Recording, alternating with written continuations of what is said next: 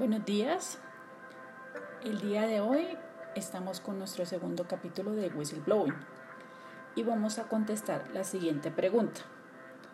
En el contexto de la pandemia del COVID-19, ¿deberían los trabajadores de la salud decir la verdad? La respuesta es que sí. Los trabajadores de salud tienen responsabilidad de salvaguardar los derechos e intereses de todos los pacientes. Cuando se trata de emergencias de salud pública, se deben seguir los principios éticos de la salud pública. Ahí vamos a centrarnos en las tres historias de tres miembros de personal de salud en China. El caso número uno se refiere al doctor Li Wenlan, el cual fue el primero en alertarnos sobre el COVID-19. El doctor Weinland era un médico oftalmólogo del Hospital Central de Wuhan. El día 30 de diciembre del 2019, en un chat con su grupo de clases, alertó sobre siete casos de enfermedad respiratoria aguda causada por un virus SARS confirmados en el mercado de Wuhan. Recomendó a sus compañeros de clase tomar las precauciones y medidas preventivas, así como con todos los miembros de su familia. Ese mismo día, la Comisión Municipal de Salud dio la noticia sobre casos de neumonía de causa desconocida y enfatizó que ninguna organización o persona debe dar información acerca de estos casos sin previa autorización. El 1 de enero, el chat de Dr. Lee fue expuesto a todo el público y la policía lo reconoció como un chismoso, al igual que otras ocho personas que pertenecían al personal de salud y alertaban sobre la existencia del COVID-19. El día 3 de enero, el doctor Weinland recibió por parte de la policía una reprimenda al acusarlo de dar falsos testimonios en Internet. El día 8 de enero fue contagiado por uno de sus pacientes y desafortunadamente el día 7 de febrero el doctor Weinland fallece. El caso número 2 corresponde a la enfermera Yu, que el día 9 de febrero solicita ayuda mediante donaciones vía online para solicitar elementos de protección personal para todos sus colegas. Ella recibió una fuerte crítica por parte del hospital en el que trabaja, aduciendo que había traído un gran daño a la organización y a la sociedad al dar declaraciones falsas la solicitó que borrara dicha declaración y escribiera una autocrítica. En el caso número 3 corresponde a una enfermera que escribió a The Lancet. El día 24 de febrero, la revista The Lancet publica una carta con el título Personal médico de China requiere ayuda médica internacional en la lucha de COVID-19. Esta comunicación corresponde a una investigación realizada por el Departamento de Enfermería del Hospital Memorial de Sun Yat-sen. Posteriormente, el personal médico de Guangdong rechazó la comunicación y la acusó de basarse en hechos inconsistentes y demandó al autor a que se disculpara y se retractara. ¿Qué tenían en común estos whistleblowers? Que todos dijeron la verdad cuando pensaron que se debería hacer.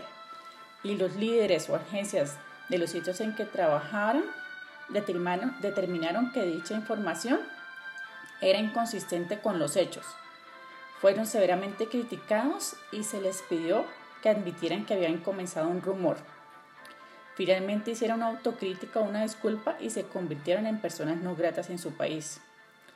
Los expertos de salud pública de América del Norte han propuesto un marco de análisis ético de la salud pública que incluye los siguientes seis pasos para determinar si la política de salud pública, el plan de investigación, los métodos de intervención o el comportamiento del personal médico es éticamente deseable. El primero es, ¿cuáles son los objetivos de la salud pública que la acción o el plan pretenden alcanzar? Segundo, ¿en qué medida las acciones o planificaciones son efectivas para lograr la meta establecida?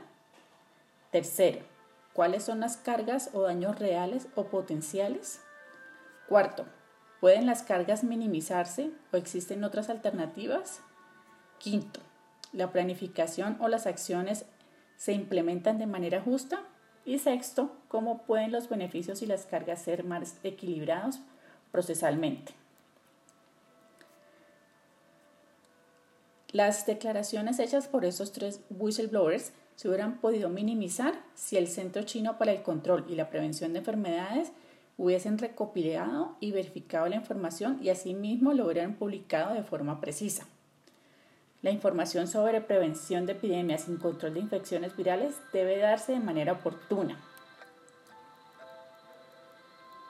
Cabe señalar que la Comisión de Salud en la provincia de Hubei y el gobierno municipal de Wuhan, después de recibir los informes de los casos de COVID-19 y con el apoyo de la suficiente evidencia, evidencia científica, no anunciaron la verdad ni al personal de salud ni a la población local con prontitud y así se evitó que se implementaran medidas oportunas y efectivas de monitoreo epidemiológico y se aplicara la respectiva cuarentena.